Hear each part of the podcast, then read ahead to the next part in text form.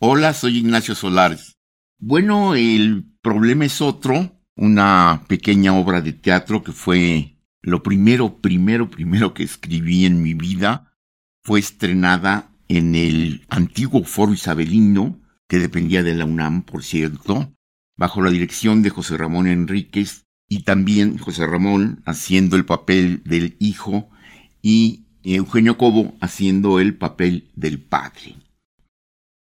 La obra realmente trata un tema tan antiguo como la humanidad, el conflicto con el padre. El gran maestro del tema, Freud, dijo que todo el complejo de Edipo tiene como centro y como eje el conflicto con el padre. Y ese conflicto, ¿verdad? Que es un conflicto que pues yo tenía 19, 20 años cuando lo escribí, pues se refleja en todo nuestra vida, obviamente es el centro del psicoanálisis en buena medida, pero está desde la Biblia, en el Antiguo Testamento, en el Nuevo Testamento, está de manera verdaderamente espléndida. En Shakespeare, está en Calderón de la Barca, está en el romanticismo alemán, eh, Jean-Paul Richter tiene ese Cristo que viaja por los espacios estelares buscando a un padre al que no encuentra. Y si nos venimos un poco más a la actualidad, pues vamos a encontrar referencias verdaderamente importantes y una en particular que me interesa mencionar, en Kafka. La carta al padre explica en buena medida toda la obra de Kafka, incluso el hecho de que no quisiera publicar en vida sus obras, nos habla ya de un conflicto que tiene su centro en esa relación tan complicada con un padre tan castrante como el que tuvo.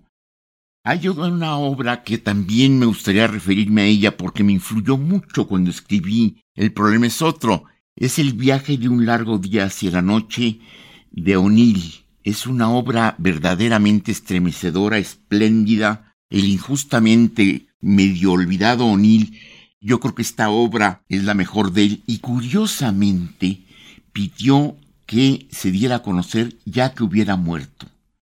¿Por qué? Pues nuevamente todo queda en una interrogación básica para la historia de la literatura, de la humanidad. Y bueno, si hablamos de escritores latinoamericanos, pues tendríamos que referirnos al pez en el agua de Mario Vargas Llosa, que realmente Vivió un conflicto muy serio con su padre y también se refleja en muchas de sus obras. Y hay una anécdota que tiene gracia, que tiene gracia porque también nos habla de este asunto de la muerte simbólica del padre. Es muy importante que entendamos a Freud no solamente como un deseo reprimido, sino como una muerte simbólica que curiosamente podría hacernos crecer. Este es lo misterioso del tema. Por ejemplo, cuando Julio Cortázar deja la Argentina, ya casi por subir al barco, sus alumnos, y era un maestro excepcional, según dicen, lo van a despedir. Y uno de ellos le dice, un último consejo, maestro. Y Cortázar, con ese humor que siempre lo caracterizó y con esa agudeza, les dice en voz alta, al mismo tiempo que señala un adiós, muchachos, maten a Borges.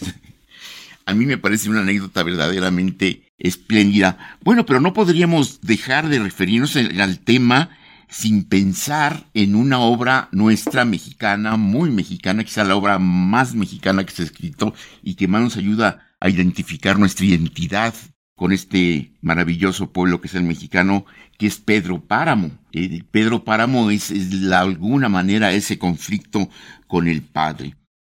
Hay que darse cuenta que tocar estos temas pues no solamente para un escritor como empecé siendo yo, es un aprendizaje fundamental, sino además, y espero que para quienes le escuchen les resulte también, es muy terapéutico.